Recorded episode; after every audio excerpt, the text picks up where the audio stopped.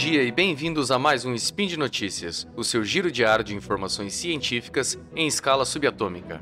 Eu sou o Lennon e hoje, terça-feira, dia 3 Caosian do calendário Decatrium, ou dia 13 de setembro do calendário que está na moda, falaremos sobre um gênero de mídia que está ganhando a atenção dos brasileiros, o True Crime. E no programa de hoje, gênero True Crime atrai telespectadores no Brasil, e Lana Casoy, autora de Bom Dia Verônica, fala sobre o sucesso de True Crime. Manda a vinheta. Speed Notícias.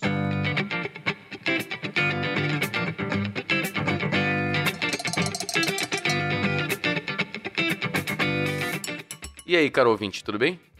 Você é daqueles que adoram um podcast, uma série ou um filme sobre algum crime baseado em fatos reais? Ou ainda séries de investigação e perícia criminal? então conversaremos um pouco sobre isso. Um disclaimer rápido aqui. Eu vou mencionar, mas não vou comentar nem tratar especificamente de qualquer série ou caso, beleza? A minha ideia aqui é falar um pouco desse gênero do momento, a partir de um ponto de vista de quem trabalha diretamente com crimes e mortes violentas, além de comentar uma parte da entrevista com a CNN da criminologista, autora de livros e da série atual Bom Dia Verônica, a Ilana Casoy. Depois me contem aqui nos comentários o que vocês acharam desse formato de spin, ok? Então vamos lá. Para aquele ouvinte que não sabe do que eu estou falando e está perdidaço, True Crime é um estilo de produção cultural ou documental que fala sobre crimes reais, geralmente se baseando principalmente nos registros policiais e autos do processo, além de conversar com pessoas envolvidas. Recentemente foi lançada a série Pacto Brutal: O Assassinato de Daniela Pérez, e já foi a produção original mais assistida na plataforma HBO Max no Brasil e na América Latina, um levantamento feito pelo Spotify mostra que o consumo de podcast de True Crime cresceu 52% no primeiro semestre desse ano em comparação com o mesmo período de 2021. Eu não me atrevo a tentar explicar esse fenômeno, mas percebo ele em todo local de morte que atendo. A aglomeração de pessoas ao redor da fita zebrada é impressionante. Mas a psicóloga Gabriela Marcioli, segundo o texto do Correio Popular linkado aqui embaixo, vê que Abre aspas. As pessoas também querem entender os comportamentos que o criminoso desenvolve no decorrer do ato em si. Fecha aspas. Isso é muito interessante, ao meu ver.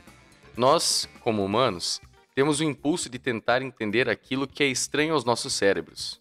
Um comportamento criminoso não é algo que seja regra na sociedade, ainda bem. Mesmo que muitas vezes não nos sintamos tão seguros assim. E a estranheza que um crime nos causa desperta nossa curiosidade. O que você acha? A psicóloga comenta ainda que precisamos tomar cuidado com a autoexposição a esse tipo de conteúdo. Mas ele tem os pontos positivos, como expor situações que acontecem com outras pessoas e que podem incentivar a elas a denunciar qualquer agressão que possa sofrer. Inclusive, gente, se vocês estiverem sofrendo qualquer violência sequer, procurem ajuda. Nós temos dois sidecasts sobre violência, ouçam lá para entender que situações podem ser consideradas violência. Às vezes normalizamos uma situação porque sempre aconteceu, e nem percebemos que não precisamos passar por isso. Um exemplo é o podcast A Mulher da Casa Abandonada, do Chico Felite da Folha, que fala sobre pessoas submetidas a situações análogas à escravidão.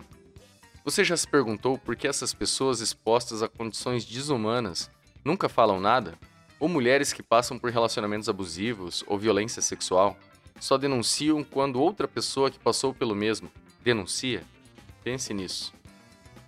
Bom, vamos falar sobre a entrevista da Ilana Casoy. Para quem não a conhece, ela já escreveu obras sobre o caso Nardoni, Suzanne von Richthofen, entre outros famosos, e já trabalhou ao lado de peritos criminais. Ela começa pontuando a diferença entre justiça e vingança, que eu concordo plenamente. Nós vivemos numa sociedade de milhões, pensando em nível de país, e bilhões de pessoas no mundo. Não tem como convivermos nessa escala sem regras básicas e que preserve alguns valores que a sociedade, através de séculos de debate, sofrendo com guerras e genocídios, concordaram que seria o melhor caminho para seguirmos. Dito isso, a sociedade desenvolveu instituições, ferramentas e mecanismos de trazer justiça. E é através desses mecanismos que devemos atuar, e não pessoalmente quando estamos emocionados. Não é o foco desse spin, mas se você for daqueles que acham que devemos ser mais severos em punições ou concordam com o olho por olho, apenas reflitam que, para começar, essas ideias não são nem um pouco novas. E se funcionassem, Será que já não a usaríamos há algum tempo? Eu sou a favor de que, para resolvermos a violência, não podemos, não podemos usar mais violência. Se você salgou demais o arroz, não se resolve usando mais sal. Falei besteira? Bom.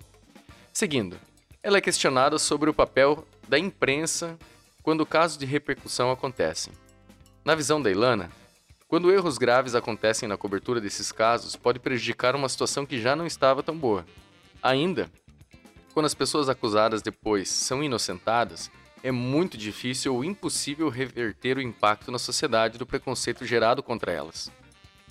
Quanto a isso, gente, sempre recebam as informações com pensamento crítico. Lembrem-se dos ensinamentos do pai Sagan. Nós, peritos criminais, somos sempre instruídos a pensar de forma imparcial quando atendemos um local de morte. Não cabe a nós julgar nada e ninguém. Nosso papel é analisar os vestígios de forma crítica e científica e interpretá-los a fim de se tentar entender a dinâmica e a autoria do fato. Sugiro isso como exercício a vocês. Quem sabe podemos diminuir as injustiças no mundo. Eilana também fala sobre os preconceitos que impactam a visibilidade desses casos famosos. Um pai morto pelo filho na favela não tem a mesma repercussão que uma filha de classe média alta mandando matar os pais. Como se a periferia já estivesse, e agora estou fazendo aspas com as mãos, acostumada com a violência. Ainda ela traz aquela falsa ideia de que podemos identificar um, crime, é, identificar um criminoso pelas características físicas ou expressões. Isso faz parte de uma ideia absurda, arcaica e já derrubada, que foi proposta por César Lombroso no livro O Homem Delinquente, onde ele associa características morfológicas como a cor da pele, o formato do rosto com criminalidade. Eu acho que esse assunto merece um cast só dele, mas entendo que isso é bobagem, beleza? Outro assunto tratado é o isolamento e preservação de local de morte, e também o que ela chama de efeito CSI na perícia. Primeiro que eu já falei em casts anteriores sobre a importância da idoneidade do local de morte. Eu só posso confiar nos meus vestígios se eu tiver a tranquilidade de que eles são os mesmos gerados na dinâmica do crime. Eu peço novamente, se você estiver perto de um local de crime com isolamento policial, se afaste. Não vai ser uma cena bonita, você não vai ajudar e não há garantia de que não haja um vestígio próximo, mas fora do isolamento. Vestígios são encontrados muitas vezes de forma extremamente difícil e alguns são facilmente destruídos. Ah, e muito importante, não tirem fotos ou façam vídeos. Imagine se fosse alguém querido por você que estivesse ali morto. Sem contar que você pode ser preso por isso. Agora, sobre o que ela chamou de efeito CSI, que pelo que eu entendi seria o exagero do perito nas suas conclusões, que às vezes podem estar erradas, é um fator que deve ser levado muito a sério. O perito faz um trabalho científico e por isso pode estar equivocado, inclusive sempre com uma incerteza, como aprendemos com a física mas não podemos tirar conclusões que não podem ser verificadas. A Ilana, inclusive, usa o termo pseudociência para tratar disso, que é quando uma conclusão é tirada ou sem evidências o suficiente, ou apenas com evidências que já concordam com a conclusão que queremos chegar. De novo, nós, peritos criminais, não devemos achar coisa nenhuma. Ou conectamos evidências com rigor científico, ou não concluímos nada. Como disse no início, só vou comentar uma parte da entrevista, até porque muito dela é sobre produção do conteúdo de True Crime. Então, melhor que ouçam ela mesma falando, já que é ela que entende disso.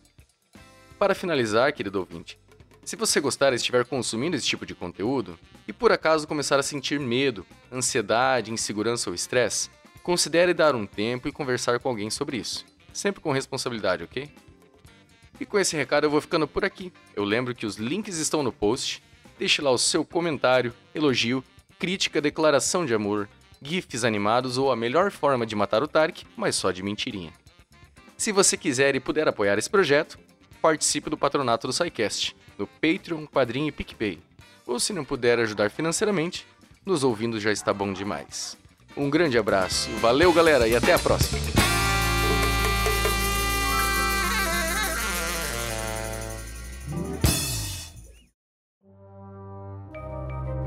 Este programa foi produzido por Mentes Deviantes. deviante.com.br.